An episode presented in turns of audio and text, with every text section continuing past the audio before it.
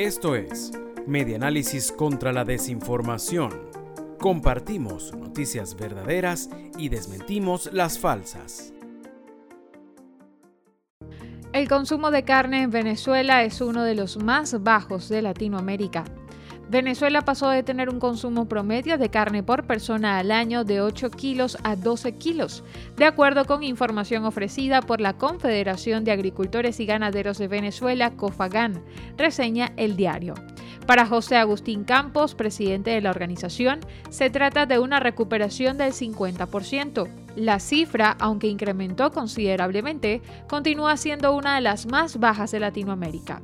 En el mes de diciembre de 2021, José Agustín Campos puntualizó que Venezuela tenía al menos 400.000 fincas activas que agrupan a pequeñas, medianas y grandes empresas.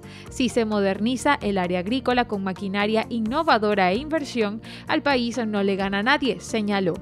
Campos invitó al Estado a crear un programa de repoblación bovina para sustituir al ganado que sale en las exportaciones. Indicó, tenemos un rebaño ganadero que está por el orden de 15 millones de cabezas de ganado. Para él, en Venezuela pueden existir hasta 60 millones de cabezas de ganado.